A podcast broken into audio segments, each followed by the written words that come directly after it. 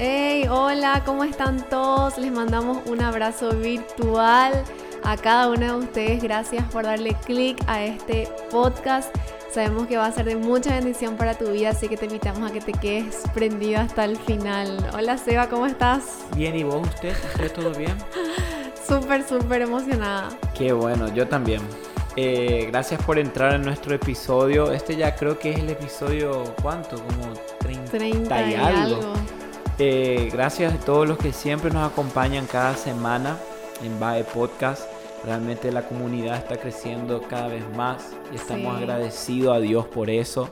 Eh, de- agradecidos por sus mensajes siempre que de lo que cómo Dios nos está hablando. De Y verdad. siempre le decimos y volvemos a decir que yo creo que ah, este podcast no lo grabamos para ustedes, sino para nosotros.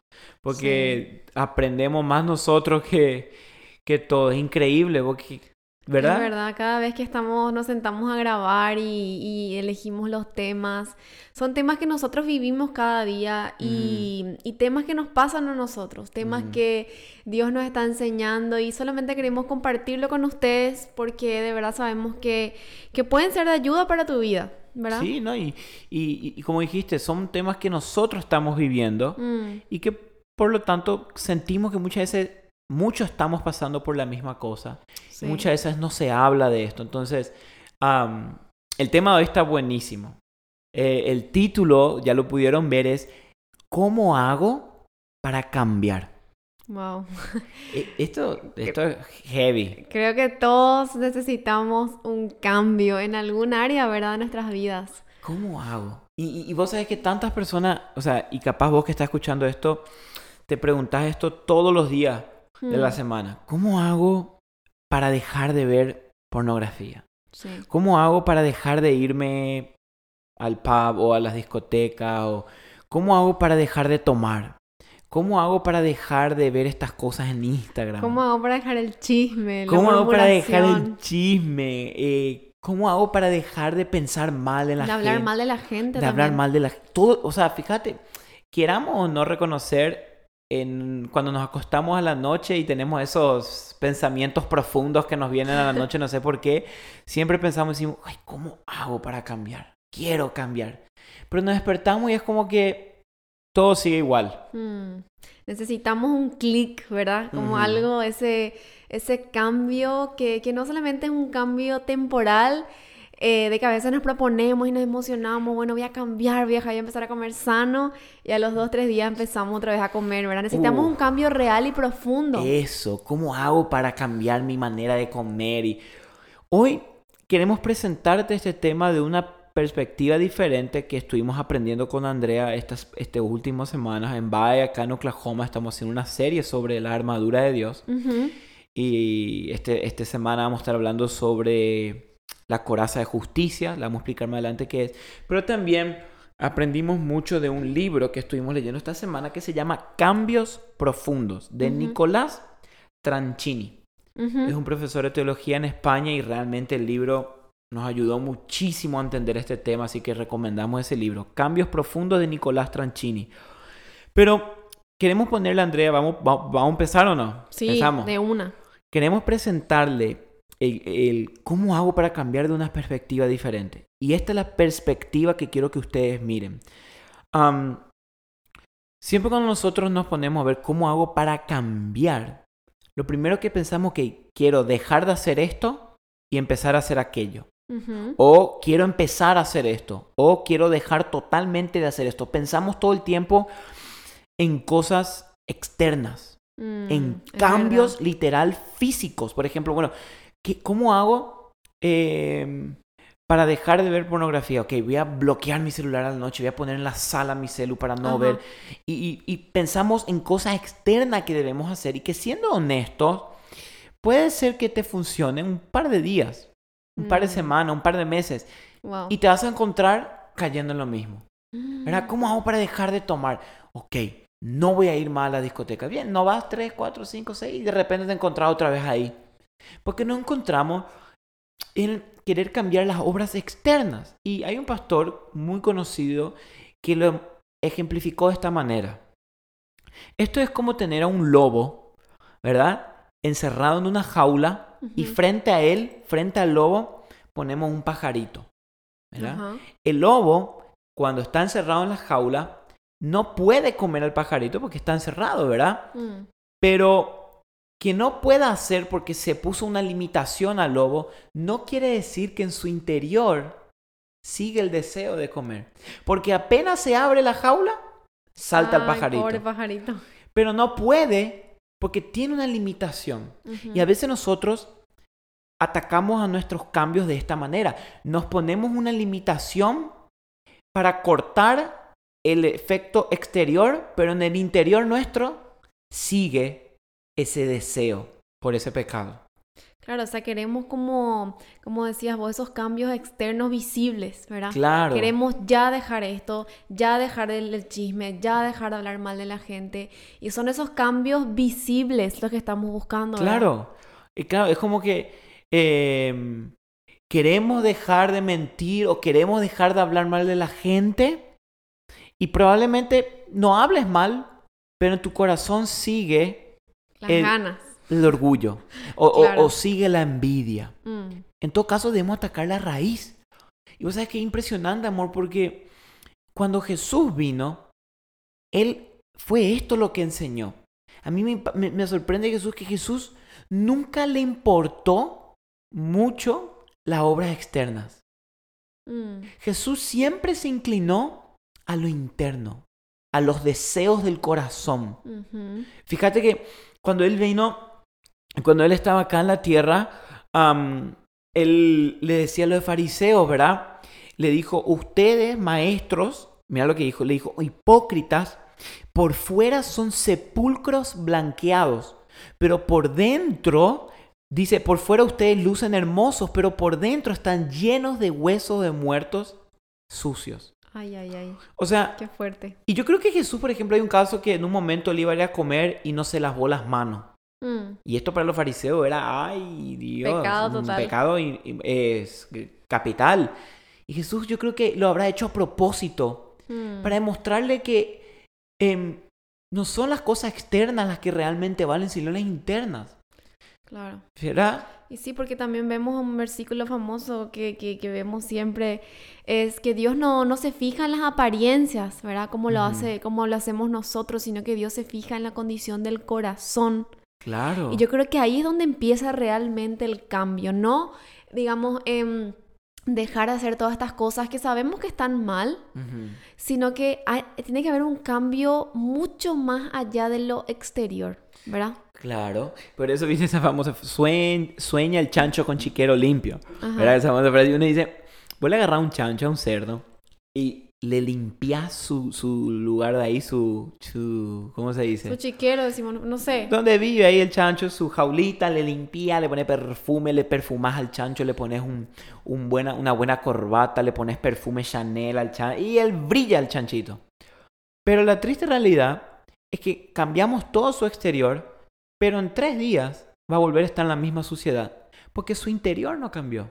Mm, Y Jesús entendió esto, porque si Jesús realmente creía que la santidad es ser perfecto externamente, cuando Él viniera a la tierra, Él iba a alabarle a los fariseos.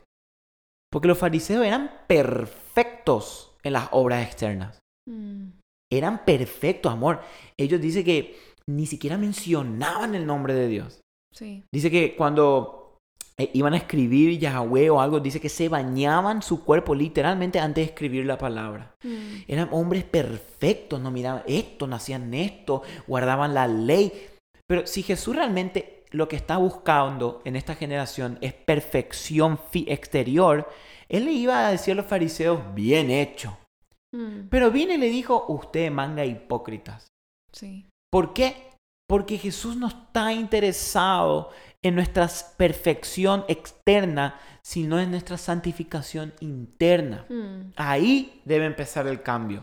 El cambio debe empezar en nuestro interior y no en enfocarnos en cambiar el exterior. ¿Y cómo, cómo entonces yo que necesito cambiar tantas cosas en mi vida, que digo, bueno, tengo que cambiar esto, aquello, ¿cómo entonces puedo empezar ese cambio que vos estás hablando, Seba? Ese cambio real y profundo. ¿verdad? Primero entonces debemos, de- eh, eh, eh, como decía este libro, que estamos leyendo Cambios Profundos de Nicolás Tranchini, debemos identificar lo que es la santidad.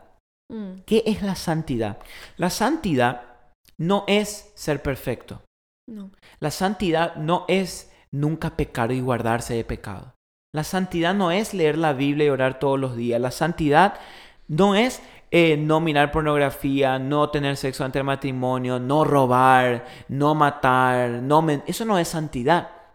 La santidad debemos nosotros entender que es algo que viene solamente de Jesús para nosotros. Sí, Nosotros no podemos ser santos en nuestras fuerzas. no. Jamás. Eh, es imposible. La santidad viene de Cristo. Él es el que nos hace santos. Por eso Jesús dijo en la armadura de Dios, pónganse la coraza de justicia, dijo. Pablo. Pablo, ¿verdad? Perdón. Pablo dijo, pónganse la coraza de justicia. De justicia. ¿Qué quería decir esto? Que la justicia, la justificación quiere decir rectitud. La justicia y nuestra santidad viene de Cristo y no de nosotros. Nosotros jamás vamos a poder ser santos. Por más de que vos dejes de hacer algo exterior, nuestro interior, los deseos de nuestro corazón siempre van a estar inclinados hacia el pecado. Siempre. Por eso nuestra santidad debe depender de la santidad perfecta de Jesús. Entonces, ¿qué quiere decir esto? Y a mí me gustó mucho esto de que, ¿cómo vos sabés que alguien realmente está creciendo en su vida espiritual? Te Mm. comenté esto antes de empezar porque Sí. sentí que Dios me habló de esto esta semana. ¿Cómo, ¿Cómo sabemos si yo o tú estamos creciendo espiritualmente? Y fíjate la respuesta. A ver. Cuanto más vos te das cuenta de cuán pecador sos, es porque más cerca estás de Dios y más estás creciendo espiritualmente. Wow. Entonces, voy a explicar, es profundo. A ver, Pero- explícalo con detalles. Cuanto más vos te das cuenta de tu imperfección y de tu vida pecaminosa, es porque más cerca estás de Dios. Mm. Porque, ¿qué quiere decir esto?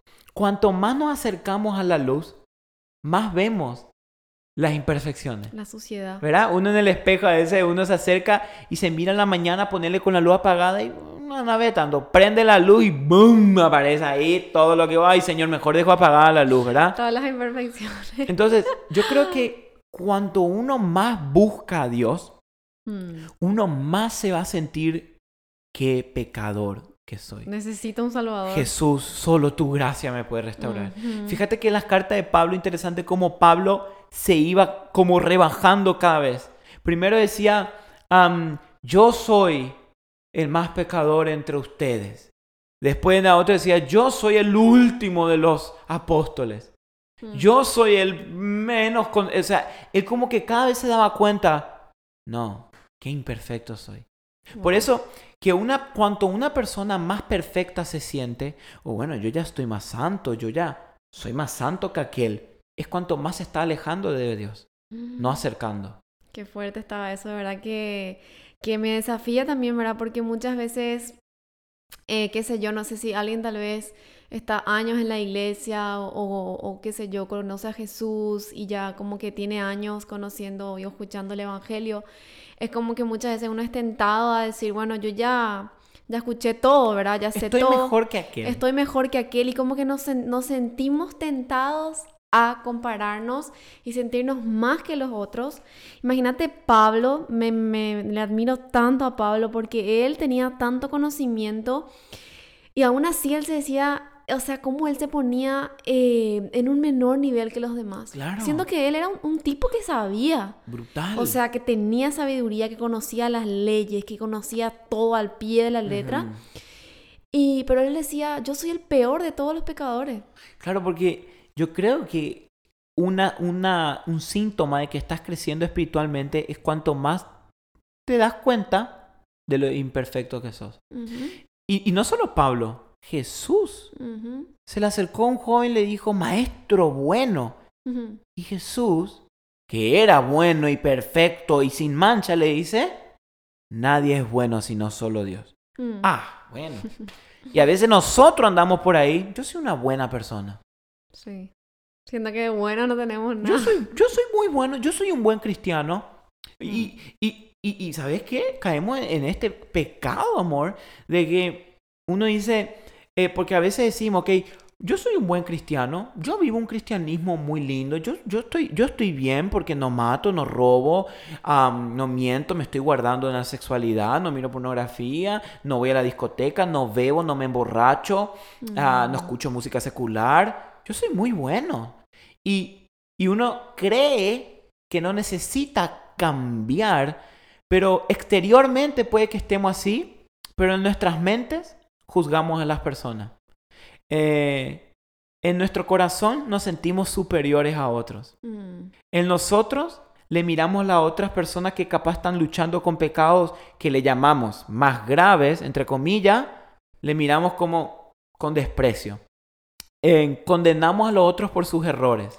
Claro, porque muchas veces yo no sé, o sea, es algo que nosotros los humanos hicimos, es de poner como los pecados en, en balanzas y en pesas, ¿no? Claro. Como por ejemplo los pecados carnales que se ven, por ejemplo, matar, robar, fornicar, adulterar. Uy, eso para nosotros son pecados terribles. Pero los pecados almáticos que no se ven, como hablar mal de la gente, pensar mal, envidiar, tener orgullo, envidia, celos, eso como nadie lo ve, entonces nosotros mm, como que no lo, no lo tomamos tan grave, ¿verdad? Entonces creo que eso también está mal porque para Dios es lo mismo que tú tengas celos o que estés pensando mal de alguien y alguien que está robando, matando, violando, estamos en el mismo nivel. Por eso Y esto es, o sea, yo pienso y digo, Dios mío, estamos estoy, Nece- Por eso, ¿verdad? ¿cómo hago para cambiar? Si alguien, por ejemplo, vio este episodio y dijo, ¿cambiar? Yo no Mm. necesito cambiar. Ay, ay, ay, y la triste realidad es que esa persona está muy lejos. Mm, Porque acá yo, Sebastián y Andrea tenemos tantas cosas que cambiar. mm, Yo le, sí. a veces decimos, si a veces nos miran o nos escriben y, y ustedes pelean, no escriben, o ustedes tienen esto, ustedes luchan con esto, usted y, y a veces si ustedes supieran las cosas que yo estoy luchando, Andrea está luchando, usted diría, ay Señor, Mm, porque somos imperfectos y tenemos tantas cosas que cambiar. mm. Y, y estas semanas Dios, el Espíritu Santo nos está mostrando y sacando a luz, esto hay que mejorar. Por eso David decía, Señor, examíname. Mm, Porque él sabía que ser perfecto en las obras externas no se compara con las obras internas. no. Jesús nunca le importó nuestra perfección, entre comillas, exterior. Él le importó lo interior. Dios está en lo- eh, interesado en el negocio de los corazones, no en el negocio de las obras. Mm, Fíjate que a Jesús a los fariseos que eran perfectos exteriores le dijo hipócritas. Pero acá ven una mujer que era prostituta, que se tiró a sus pies mm. a llorar a sus pies, Jesús dijo, obra hermosa y buena está haciendo esta mujer. O sea, te das cuenta que a Jesús no le importa. A veces nosotros nos sentimos más que otros porque, ah, bueno, yo ya vencí ese pecado hace varios años.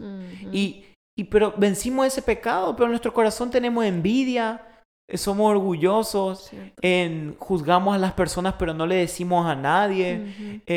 Y, y- y tenemos tantos pecados adentro nuestro que debemos cambiar. Entonces, resumimos en esto. La clave no está en cambiar las cosas externas, sino las internas. Mm, En nuestras obras externas, los cambios externos, amor, como el dejar de ir a tal lugar, el dejar de ver tal cosa, el dejar de hablar mal, el dejar de pecar, el dejar de mentir, son simplemente consecuencias de un cambio original interno. Viene solo.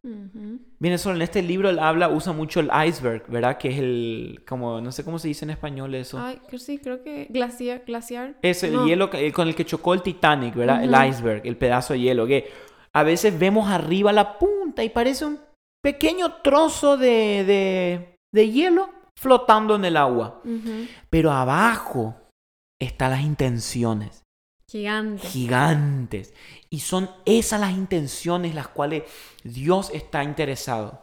Mm, Fíjate que am, él habla a veces, eh, contaban en el libro un ejemplo de que una señora, por ejemplo, vino a la iglesia y tenía una, tenía una lengua, la señora, bien bífida. Hablaba mal de la gente, o hablaba con ella y sí o sí no había forma de que salgas llorando. Hablaba mal, mal, mal, te faltaba respeto. Y un día la señora vino a la iglesia y se convirtió, Ajá. entre paréntesis. conoció a Cristo. Mm. Y de repente dejó de decir malas, eh, hablar mal de la gente. Pasó un par de meses, dos, tres meses, y ya no hablaba mal de nadie. Y la gente de la iglesia que decía, wow, miren cómo Dios la cambió. Mm. Veían la punta del iceberg. Pero abajo, las intenciones de su corazón, ella no cambió sino por, una, por un deseo honesto y puro, sino que cambió después, cuenta la historia, porque un día el pastor la, la- la confrontó y le dijo, usted no tiene que estar haciendo esto, y la confrontó frente a alguien y le agarró una vergüenza y dijo, nunca más voy a hacer porque el pastor me dice esto. Y cambió por vergüenza lo que va a decir un hombre Mm. y no por placer y amor al Señor. Wow. Entonces acá está el tema. Cuando nosotros queremos cambiar por, ¿qué va a decir mi líder? Mm. Oh, bueno, tengo que ser perfecto. O tengo que ir, tengo, Mm. tengo que cambiar. ¿Y por qué? Y uy, porque así el cristianismo, no puedo vivir así. Imposible. El Mm. cambio tiene que nacer en un deseo de querer complacer a Dios.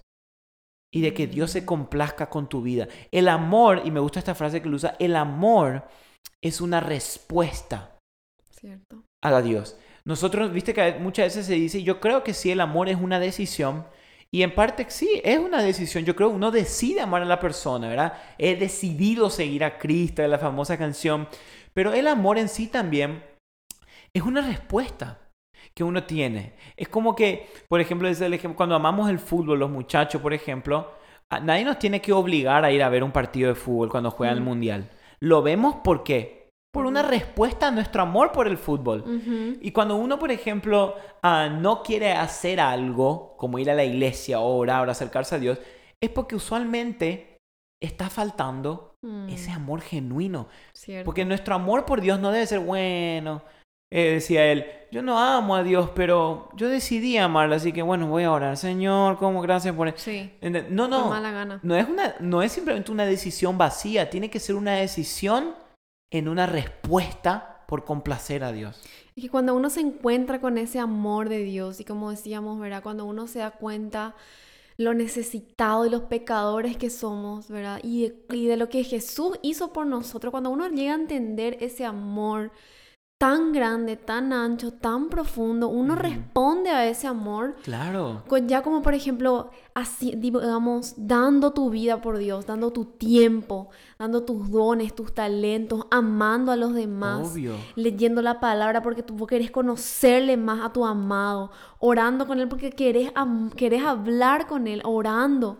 Entonces uno responde a ese amor con Mm, eso, ¿verdad? Entonces, pero también todo empieza, como decíamos, acercándonos a la luz, reconociendo que somos totalmente unos pecadores sucios y necesitamos de, de un Salvador. Y la santificación, amor, es un proceso.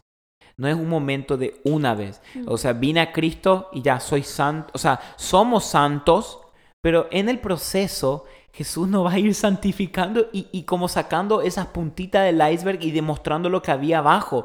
Eh, Dios nos va a ir mostrando un día, uno pensaba que estaba re bien y de repente se da cuenta, uy, uy, uy, yo tengo un problema con la envidia. Mm, Yo en mi corazón estoy envidiando a otros, estoy, me estoy comparando con otros en las redes. mm, Y uno piensa que está bien, pero el Espíritu Santo te va como sacando esos icebergs y te va mostrando, mira, esto, esto. Por eso la santificación es un proceso que toda nuestra vida va a durar. Y nosotros debemos aprender eso. Entonces, nos tenemos que hacer esta pregunta. Entonces, ¿cómo hago para cambiar? Si no, te- si no tengo que enfocarme en cambiar las obras externas, ¿cómo hago para cambiar las obras internas? Bueno, acá está la clave. No podés cambiar las obras internas. Ufa. Porque tu carne, tu deseo, tu yo siempre va a querer esas obras pecaminosas. Ahora, ¿qué podemos hacer si no podemos? Porque nosotros no podemos cambiar en nuestra fuerza. Entonces, ¿qué tenemos que hacer? Lo que Pablo decía. Por cuanto la cosa que no quiero, eso hago. O sea, él comprobó este punto y dijo, por cuanto soy débil, entonces soy fuerte. ¿Por qué? Porque cuanto más me acerco a la luz que es Jesús, Él me da su perfección y santidad, no yo. Entonces, para cambiar la obra interna debemos acercarnos a Cristo. Amén. Debemos acercarnos. Jesús es el único que nos puede santificar. Él es el que cambia nuestro interior. Él cambia nuestras obras internas, no nosotros. Mm. Yo y Andrea no te podemos dar, ok, hace esto y mañana todas tus intenciones y deseos van a ser buenas. Mm. No, tenés que acercarte a Jesús, el autor y consumador de la fe. Él te puede cambiar los deseos internos de tu corazón. Amén. Y cada vez que me encanta esto, porque vemos en la Biblia tan claramente, cada vez que, por ejemplo, Jesús se encontraba con una persona, la, la, la vida de esa persona cambiaba. Por ejemplo, vemos claramente la vida de Saqueo, como él era un, recaudador, un recaudador de impuestos y, y le robaba a mucha gente, ¿verdad? Pero él no, no cambió, eh, digamos, por su propia cuenta, sino cuando Jesús vino a su casa Obvio. se encontró con él, le Obvio. encontró ese amor, le encontró a Jesús, comió con él, se sintió pecador y dijo, no, yo tengo que devolver todo lo que he robado. Y vemos ahí ese cambio profundo en saqueo, algo visible, pero fue la consecuencia de ese encuentro con Por Jesús, eso. de acercarse a la luz Amén. y de cambiar. Amén. Así que el cambio es una consecuencia, como dijo Andrea, a un encuentro con Cristo. ¿Querés cambiar? Acércate a Jesús. Amén. Buscale a Jesús. Rendí tu vida a Jesús. Amalo a Jesús. Disfruta de su presencia. Mm. ¿Cómo hacemos esto? Pedirle a Dios, decirle, Señor, ayúdame a volver a disfrutar de tu presencia. Mm. Decirle, Espíritu Santo, ayúdame a disfrutar de Jesús. Acércate a Cristo. Cuanto más te acerca a la luz, más vas a cambiar, porque el cambio ya va a ser algo natural. Fíjate que. Saqueo no tuvo que trabajar semanas para devolver el dinero. Mm. Fue espontáneo. ¿Por qué? Porque se acer- tuvo un encuentro con Jesús, la mujer del pozo del agua. Mm. Fue espontáneo su cambio. ¿Por qué? Porque tuvo una conversación con Jesús. Entonces, ¿cómo hago para cambiar? Acerquémonos a Jesús.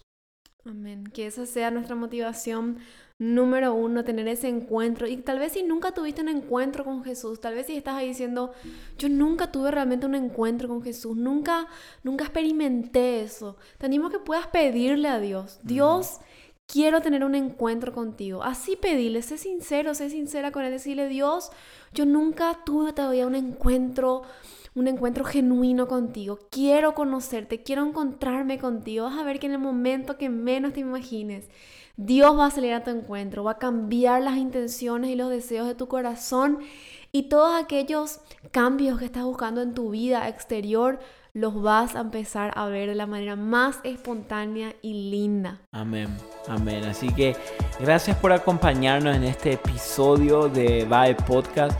Esperamos que el Espíritu Santo haya podido hablar a sus corazones y que a partir de hoy un verdadero y genuino cambio empiece en tu interior a través de Cristo. Así es, te mandamos un abrazo grande y que tengas un resto, un lindo resto de jornada. Un lindo día. Un lindo Nos día. vemos. chao. chao. chao.